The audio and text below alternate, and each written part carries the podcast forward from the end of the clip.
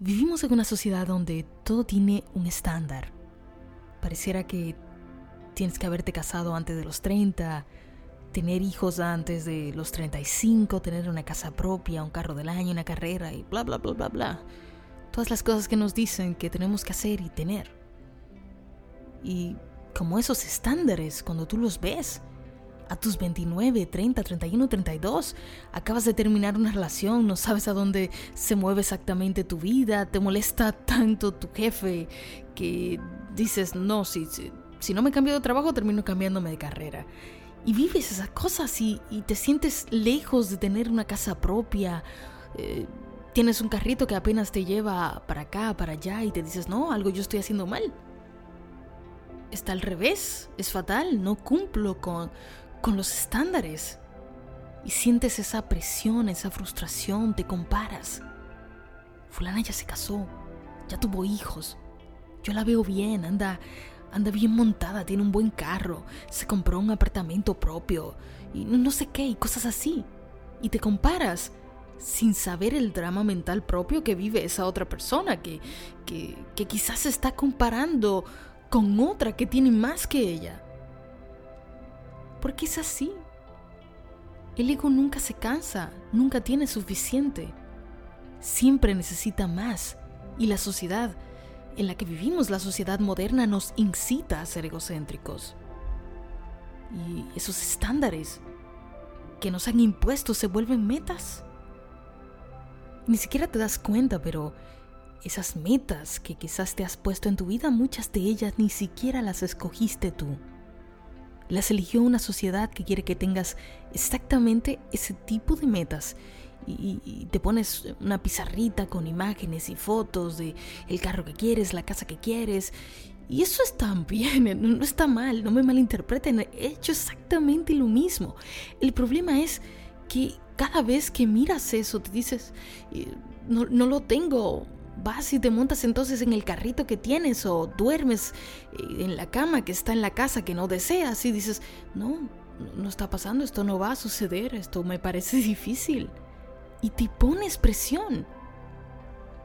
Porque estos estándares que se supone que tenemos que alcanzar causan más presión que inspiración.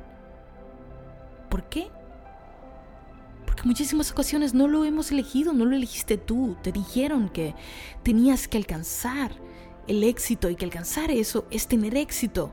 Y como tú no quieres ser menos que nadie, porque bueno, ser menos eh, significa fracaso, entonces tú tienes que empujar tu vida hasta el límite para alcanzar esas metas y terminas comparándote con alguien más porque tu mente está creando desde su potencial más bajo que es el estrés.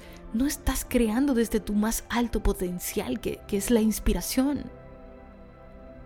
Así es como mucha gente hemos emprendido proyectos porque, bueno, está muy de moda para esta generación. Ahora todos hemos decidido emprender y eso está perfecto. Yo misma lo he hecho.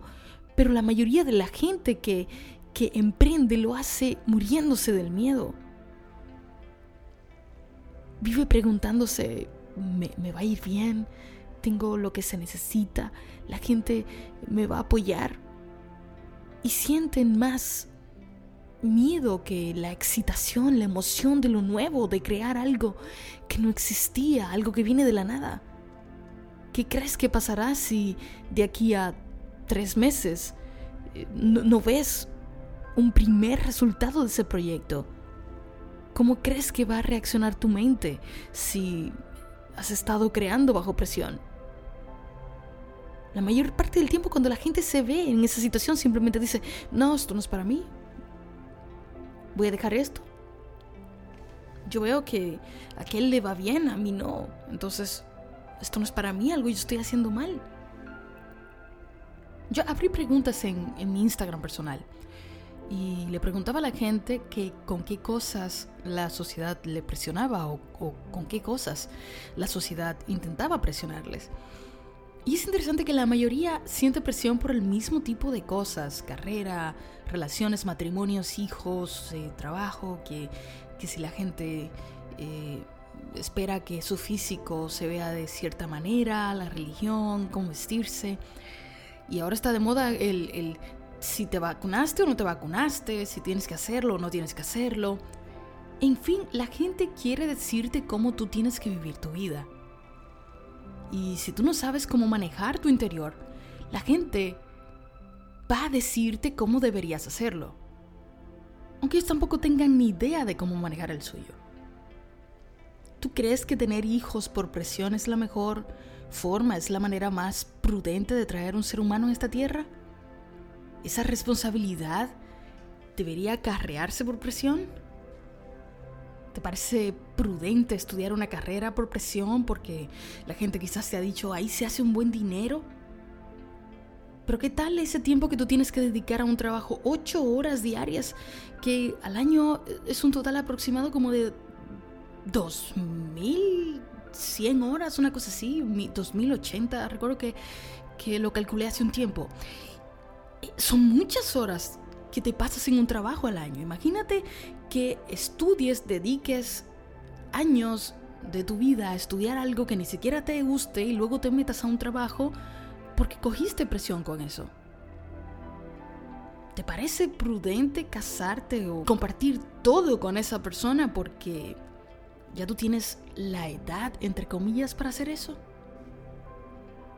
La sociedad todo quiere controlarlo y y como es una sociedad egocéntrica y el ego no se sacia, cuando tengas un hijo te van a preguntar por el siguiente, cuando tengas un carro te van a hacer pensar que necesitas otro, eh, cuando hagas una carrera te harán pensar que ahora necesitas más dinero y que tienes que hacer una maestría.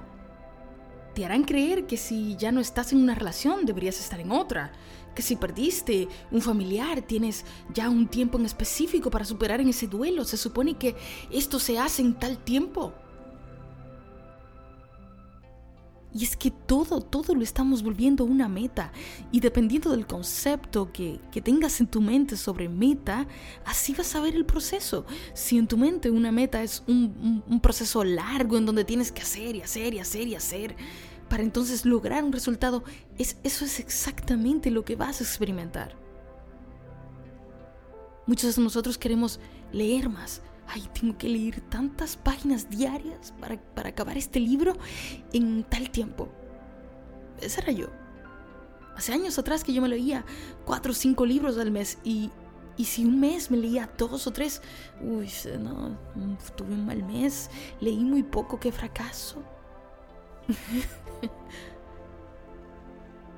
Hay gente que quiere bajar de peso y en vez de darle al cuerpo lo que realmente el cuerpo le está pidiendo, que es salud, que le dé gasolina buena, que funcione mejor, pone toda su atención, la perspectiva es, es sobre alcanzar una meta. Porque, bueno, fulana se puso flaca en tres meses y entonces cuando vas por dos meses y ves que has bajado cinco libras, dices, no, qué fracaso. Venga comida, me la voy a comer todo otra vez porque ya para qué. Es que estás intentando crear desde la presión, no desde la inspiración. El problema no está en lo que haces, es en quién estás siendo tú cuando lo estás haciendo. Los estándares de otros no necesariamente tienen que ser los tuyos. Cuando tienes claro lo que tú deseas para tu vida, cuando, cuando ves exactamente qué es lo que quieres, no importa. Si el otro tiene algo que tú no tienes, tú te preguntas, ¿esto es exactamente lo que yo quiero para mi vida? ¿Así es como yo deseo manejar la mía? Y cuando te das cuenta que la vida de otro no necesariamente tiene que ser la vida tuya, simplemente dejas de tener presión. Y ya. Y ahora nace la inspiración. Ahora puedes crear inspirado por la fuente más elevada. Y, y tú sabes qué sucede que terminas obteniendo más de lo que tú pensabas que era posible, más de lo que tú te habías puesto como una meta. Porque la presión pone un límite, pero la inspiración se extralimita. Cuando tú creas desde la inspiración le estás diciendo a Dios, Dios, haz lo que tú sabes hacer. Cuando tú creas desde la presión, tú quieres controlar el más mínimo detalle de tu vida. Pero cuando tú creas desde la inspiración, estás abierto a todas las cosas hermosas que pueden pasar en la vida, todas estas cosas maravillosas que Dios puede darte. Si tú pudieras ver el futuro desde una creación inspirada, te darías cuenta que lo que querías crear bajo presión no era más que un grano de arena comparado con el mar completo en el que Dios quiere que te sumerjas. Si tú pudieras solamente relajarte y crear desde la inspiración, te, darías cuenta que la vida no es una lucha, no es un proceso difícil, eres tú quien lo complicas cuando quieres inmiscuirte en, en cada pequeñito detalle, cada cosita que, que no te pertenece a ti, le pertenecen a Dios. Tú tienes que encargarte de saber qué tú quieres. Dios se va a encargar del cómo. Todo el proceso entonces comienza a volverse natural. Ese proceso en donde tú haces lo que te toca y lo demás lo dejas a la sabiduría suprema de este universo. ¿Eso no te parece una mejor idea? ¿No te parece prudente comenzar a relajarte, a elegir los propios estándares para tu vida y luego dejar que Dios se encargue de colocar esas cosas en su lugar? ¿No te parece una manera más elevada de manejar tu vida? que sea Dios el que te inspire. Deseo que puedas descubrir todo tu potencial con un corazón dispuesto a experimentar toda la belleza que tiene la vida.